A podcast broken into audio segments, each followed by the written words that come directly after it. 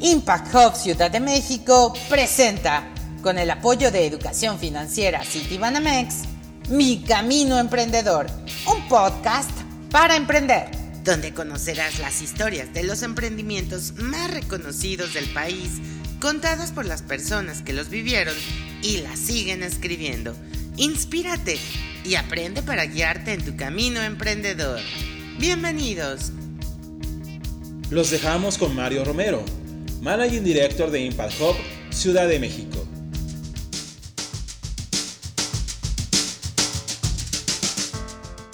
Bienvenidas y bienvenidos nuevamente a un episodio más de Mi Camino Emprendedor, un podcast para emprender.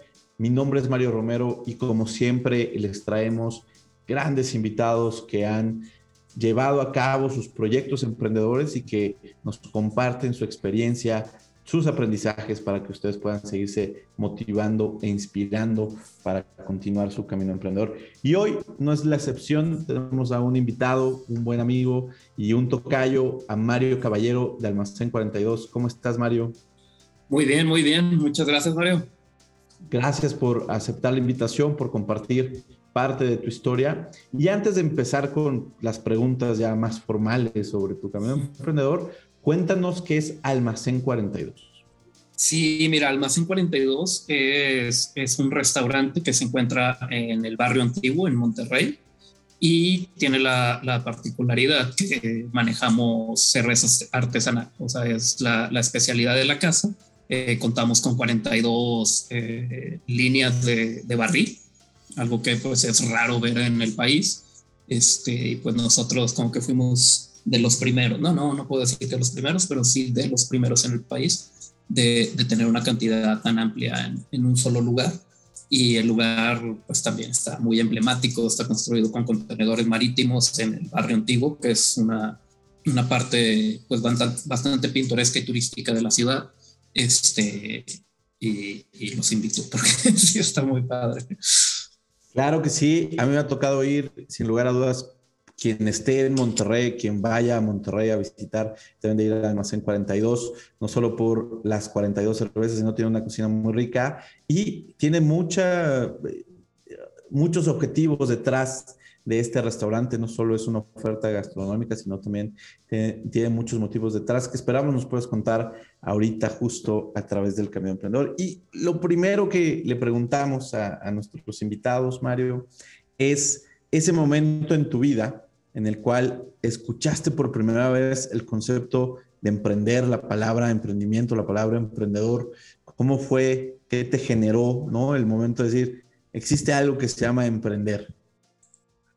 Sí, pues eh, yo lo empecé a escuchar muy seguido en la escuela, en, en, el Tecnológico de Monterrey. Yo estaba estudiando físico industrial y en ese entonces, o sea, te estoy hablando por ahí del 2000. 2009, 2008, eh, se estaba impulsando demasiado, o sea, había tanto clases como oportunidades, concursos, etcétera, para animar a, a los mismos estudiantes a, a, emprender. Entonces ahí fue cuando, cuando dije, bueno, pues a ver de qué se trata, ¿no? O sea, ¿por qué es tanto este hype? ¿Qué se puede hacer? ¿De qué se trata? ¿Cómo, o sea, cómo se puede llevar a cabo? Y, y ahí es cuando, cuando empezó el, mi camino emprendedor todavía no me graduaba y fue a través de un concurso de planes de negocio. Este, me invitó Alfredo Jaime Villaloca, que, que también es parte del Hub, pero acá en Monterrey. Este, y bueno, invitó a varias personas, entre todos hicimos el plan de negocios, resultó ganador y, y en el concurso este, nos comentaron los jueces de, bueno, ¿y por qué no? O sea, ¿cuánto están vendiendo? Y nosotros, no, pues la verdad es una idea, ¿no? Es un papel, es un plan de negocios y nos dicen, pues están muy jóvenes, o sea, ¿por qué no se animan? O sea, si les sale mal, tienen toda la vida para recuperarse, y si les sale bien, pues olvídate, ¿no? O sea, van a, van a encontrar algo, algo muy diferente, o sea, una, plenitud en lo que están eh, construyendo, ¿no? Entonces regresamos del, concurso muy motivados y abrimos este primer emprendimiento que era una, una tour operadora, hacíamos experiencias en Chiapas y Oaxaca y y pues nos estaba yendo bien, o sea, se trataba de, de, crear este choque cultural entre europeos y, mexicanos y nos tumbó la pandemia. Digo, la pandemia, la, pues sí, el H1N1 en aquellos años y eventualmente la, la, ola de violencia que se vivió en el país y nos orilló a hacer el, el Impact Hub, que pues bueno, ya era mucho más empaparse de emprendimiento. Y muy interesante, eh, de físico industrial a emprendedor de turoperadoras en Chiapas eh, y Oaxaca. Pues claro, eso es eh, una vuelta que da la vida muy, muy interesante de lo que generó a ti el empezar a escuchar sobre emprendimiento, el tener esta oportunidad de, de, presentar un plan de negocios, ¿no? Sin ningún compromiso. Y aparte el que te hayan dicho, oye, está buena la idea, pues llévala a cabo, ¿no? Y de ahí, pues saltaste de, físico industrial, que supongo que nunca te has dedicado a ser físico industrial. Eh, Hice prácticos en alguna ocasión. pues padrísima esta, esta, este encuentro, ¿no? Y, cómo tomas este camino de emprendedor con la turoperadora y todos los emprendimientos después que, que le siguieron, que es justo lo que queremos platicar, ¿no? De, de, claro. En este momento la turoperadora aparece de, un o nace de un concurso de modelos de negocio, pero también hablamos de, Almacén 42, ¿no? ¿Y en qué momento en ese camino de, emprendimiento que ya estabas llevando a cabo, ya habías hecho un par de proyectos emprendedores, en qué momento eh, decidiste y decidieron todo el equipo de, Almacén 42, decir, vamos a hacer almacén, o sea, vamos a hacer un, emprendimiento, vamos a hacer una empresa con estas características, la que nos, comentaste, este punto de venta de, cerveza artesanal en el barrio antiguo. Eh, ¿Qué fue lo que generó eso? Lo generó una oportunidad, lo generó una idea, el gusto por las cervezas, una problemática que vieron. ¿Cómo llegan a, a decidir hacer este emprendimiento que es Almacén 42?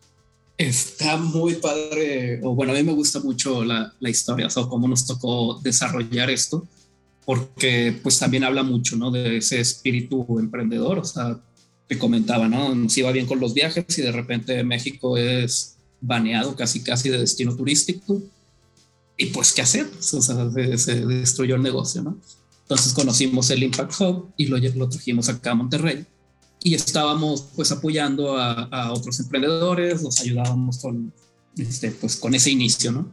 Y ahí es cuando se acerca Alberto Herrera con una idea pues súper buena, ¿no? Nos dice, oigan, es que traigo esta idea, es de cerveza artesanal, queremos hacer, o sea, quiero hacer un festival de la cerveza.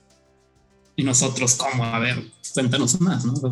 En ese entonces también la cerveza era pues las grandes marcas, ¿no? Si acaso alguna que otra europea y, se acabó la historia. Y dice, no, es que miren, chéquense, o sea, está nueva ola, en Estados Unidos están en este punto, aquí apenas está empezando, y Monterrey es per cápita el lugar que más consume eh, cerveza en, México, o sea, tal vez hasta en toda Latinoamérica, y no es posible que no haya un festival de la cerveza. Entonces, pues lo quiero hacer, pero no, o sea, necesito aliados, necesito socios. ¿Saben de alguien? Proponen algo y pues a nosotros toda la vida nos ha gustado la cerveza y, fue que, va, pues, vamos a armarlo, ¿no? Vamos, a, darle para adelante, vamos a, pulirlo, a darle forma y, y, lo organizamos rapidísimo, en unos cuatro o cinco meses nos aventamos el primer festival este, y cuento esta historia pues para ver cómo, cómo se llega a abrir un restaurante de especialidad porque es muy diferente crear una red antes de a simplemente abrirlo y, y así como que asomarte, ¿no? De que eh, vengan, tengo chévere artesanal. Es muy diferente a, crear toda esta, esta cultura, ¿no? O sea, en la ciudad ya se veían este, iniciativas, gente se reunía a probar cervezas diferentes. Eh, habían varios cerveceros que, que, realizaron inversiones interesantes en la ciudad para pues hacer sus plantas. Eh, pero pues era un poco complicado conseguirlas, ¿no? Entonces, este festival fue un punto de partida, o sea, como que nos puso en el mapa, ¿no?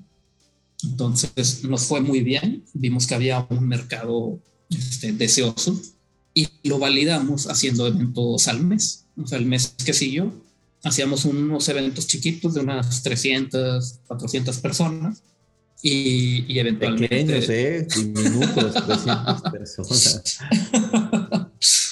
pues es fiesta. Pues. El caso es que pues lo validamos, ¿no? al momento en el que hicimos el, segundo fue ya, o sea, tenemos que tener un, un, lugar para que no te tengas que esperar o al siguiente tercer jueves de mes o al siguiente festival para probar todas estas opciones. Entonces buscamos espacios y encontramos esta oportunidad en el barrio antiguo, que también en ese entonces estaba totalmente abandonado. Este, todo se había cerrado en el 2011, 2012 por la ola de violencia. Este, pues criminales pedían piso para operar y pues todos los bares, restaurantes, santos cerraron. Entonces pasó de ser un área muy concurrida, muy conocida y muy querida de la ciudad a un área desértica, abandonada tal cual. Entonces nosotros en el 2014 lo empezamos a armar y abrimos en el 2016, sí, no, lo empezamos en el 15, lo terminamos en febrero del 16. Este, y lo reactivamos pues abriendo dos, tres días a la semana, ¿no? Primero calando el agua, a ver cómo, cómo estaba toda la situación, cómo reaccionaba la gente. Y para nuestra sorpresa, desde el día uno este, lo tuvimos lleno, ¿no? Entonces fuimos abriendo un poquito más los días, eh, agregando más valor a, la propuesta. Hablé de grupos de música en vivo, de diferentes temáticas, este, y pues trayendo cervezas de otros lados. Este, también otra cosa interesante es que lo abrimos pues a rajatabla, digamos, ¿no? O sea, ya se estaba prolongando un poquito y nos iban a empezar a cobrar renta y lo terminamos abriendo, tenemos 42 líneas, pero pues lo abrimos con 21 líneas. Lo abrimos sin techos, sin techos y, los llegamos a poner pues meses después, que ya nos estaba yendo mejor. Este, ya se estaba viendo ahí un, algo de recuperación y, bueno, pues inviértelo de nuevo, ¿no? O sea, vamos a dejar el lugar bien bonito. Y me encanta esta historia como porque aparte son las etapas de, de, un buen emprendimiento, como encuentran una oportunidad, llegó alguien, les dijo, aquí se consume mucha cerveza, hay una tendencia global, ¿no? Eh, hagamos un festival. Y como tú, creo que eso que mencionaste es clave, ¿no? Les digo, si quieres hacer algo de especialidad, pues necesitas primero tener una red de, de, proveedores, ¿no? Para poder tener este espacio de... Y tú, ustedes lo lograron con, con el Festival de la Cerveza eh, que dices, bueno, se hacían eventos pequeños, bueno, yo creo que muchos quisieran que sus eventos tuvieran 300 personas, pero me parece genial como, como mencionaste que lo validaron, dijeron, oye, hay un público, hay una audiencia, pues en vez de hacerlo una vez al mes, pues vamos a dejar algo constante y decidieron hacer Almacén 42 con estas 42 marcas, líneas de, de, de cerveza. Y también lo que dices, no se esperaba que estuviera perfecto, sin techo, ¿no? Sin las 42, aunque el nombre era 42, pues que se tomaran dos de cada una de las 21 eh, y listo. Pero toda esta parte es importante de, de, estas experiencias, ¿no? Para ahora ya tener no solo el Festival de la Cerveza que, que, que, sigue, sino también tener Almacén 42 y todo lo otro que han hecho, ¿no? ¿Nos puedes platicar o sea, de qué se ha detonado de, de Almacén 42 y en qué punto están ahorita? Sí, sí, sí, sí. Este, pues abrimos el, el almacén 42 en el 16. Nos empezó a ir muy bien y, y sí, nos volvimos locos, ¿no? volvimos a levantar algo de, de, capital entre familiares, amistades, etcétera. Y abrimos el Metapat, que también es un, es un lugar con bastante, bastante ondita, mucho espíritu, mucha alma, pero en un lugar apartado. Entonces ahí empezamos de cero, digamos, ahí sí le, le, batallamos bastante. Este, la propuesta inicial, o sea, el concepto inicial ha evolucionado mucho. Empezó siendo un mercado cervecero y a los meses nos dimos cuenta que no, que no estaba funcionando, o sea, que todo, todas las ventas se diluían y pues nadie salía ganando, todos estaban estresados. Entonces fuimos migrando y reiterando y reiterando hasta el modelo que tenemos actualmente y que también nos abrió puerta para, para hacer nuestra propia cerveza. O sea, crecimos al revés porque muchos cerveceros hacen su cerveza, la van desarrollando y, y, eventualmente buscan hacer su restaurante o su punto de venta.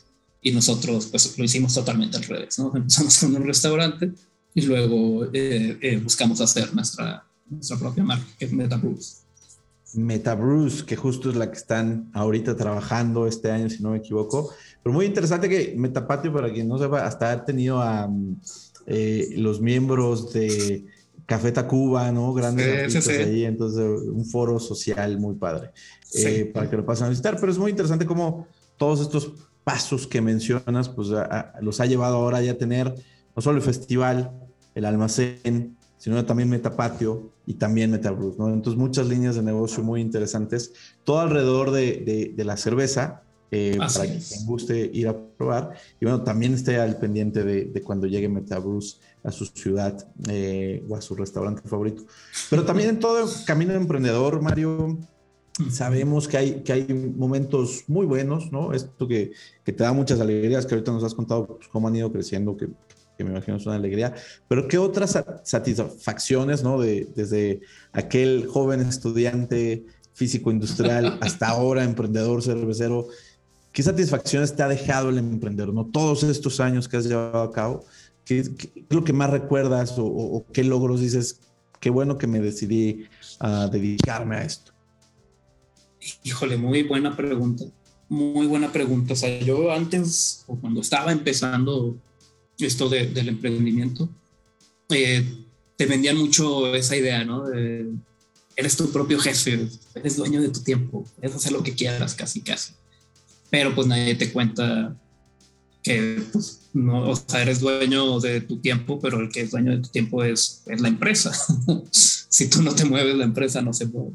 Entonces, prácticamente es, es tener un, un bebé, ¿no? O sea, tienes que estar cuidándolo, nutriéndolo, este, atendiendo sus necesidades y pues lo puedes ir viendo, ir viendo crecer, ¿no? Se te enferma y pues ahí buscas cómo, cómo curarlo. Este, pero volviendo al punto, satisfacciones, híjole, o sea, pues hay, hay momentos, ¿no? O sea, en los festivales cuando ves a toda la gente pues bien prendida, bien feliz, dices que qué padre, ¿no? O sea, que, que soy parte de esto, ¿no?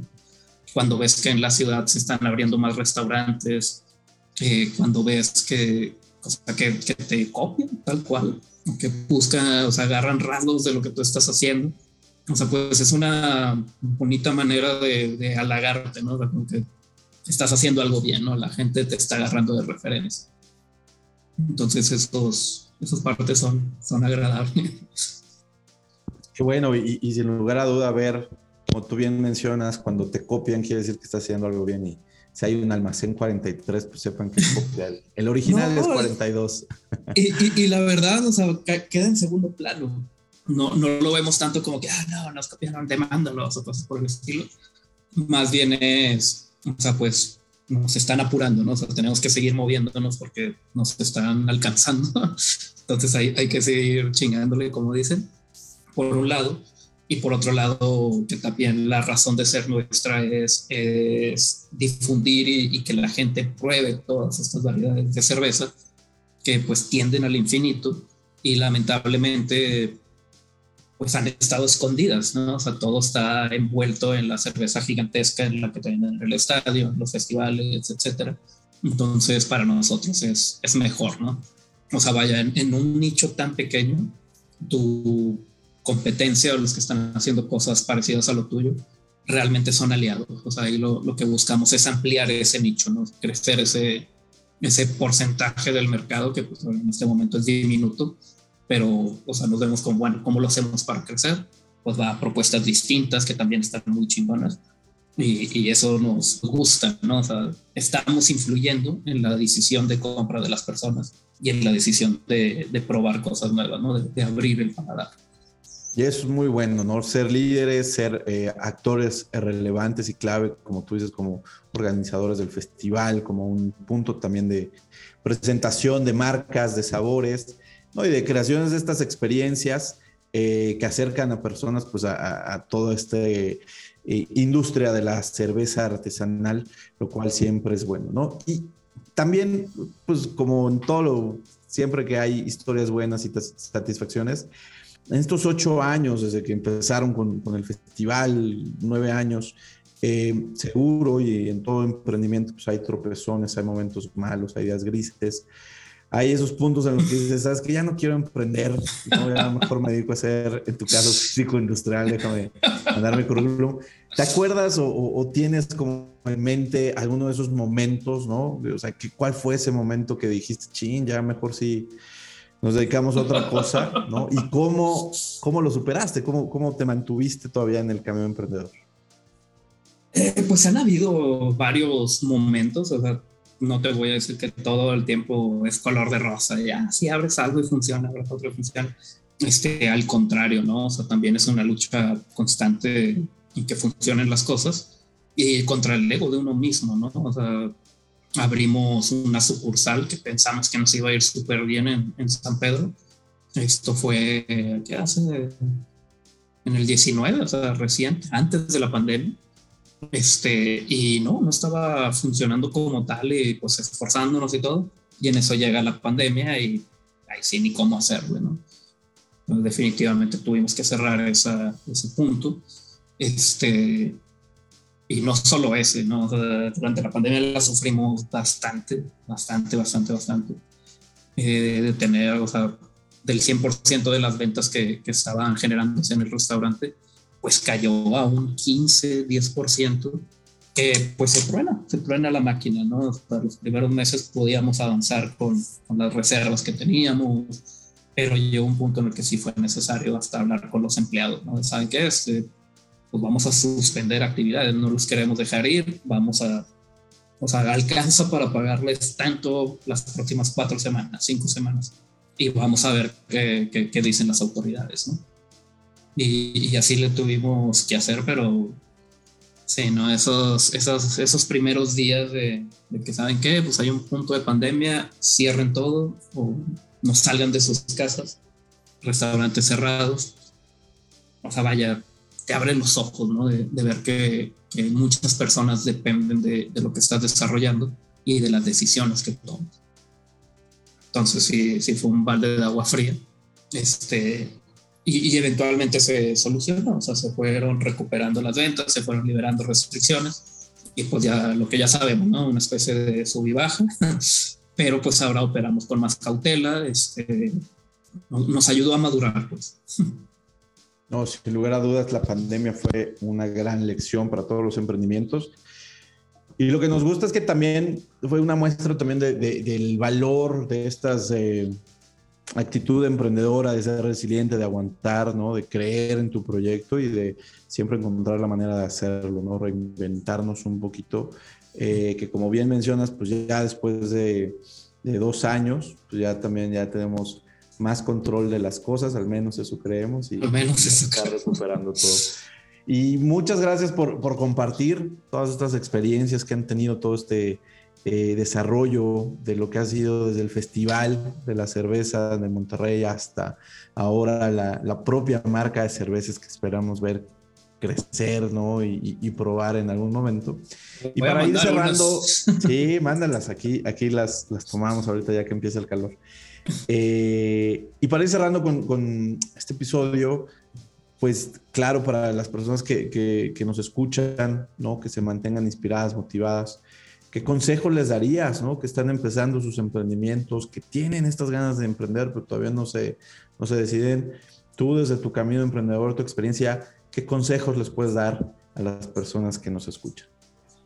Híjole, pues sí, sí habrían, habrían varios, pero de los que más se me vienen a, a, a la mente en este momento es empieza. O sea, tienes que empezar, o sea, tienes que validar de alguna manera, o sea, utiliza tu creatividad para validar lo que quieres hacer y empieza, no te esperes a que esté totalmente pulido el, el asunto.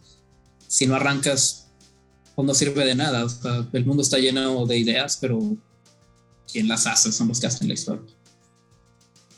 Perfecto, muchas gracias. Muchas gracias, Mario, por compartir tu historia. Al contrario, muchas gracias.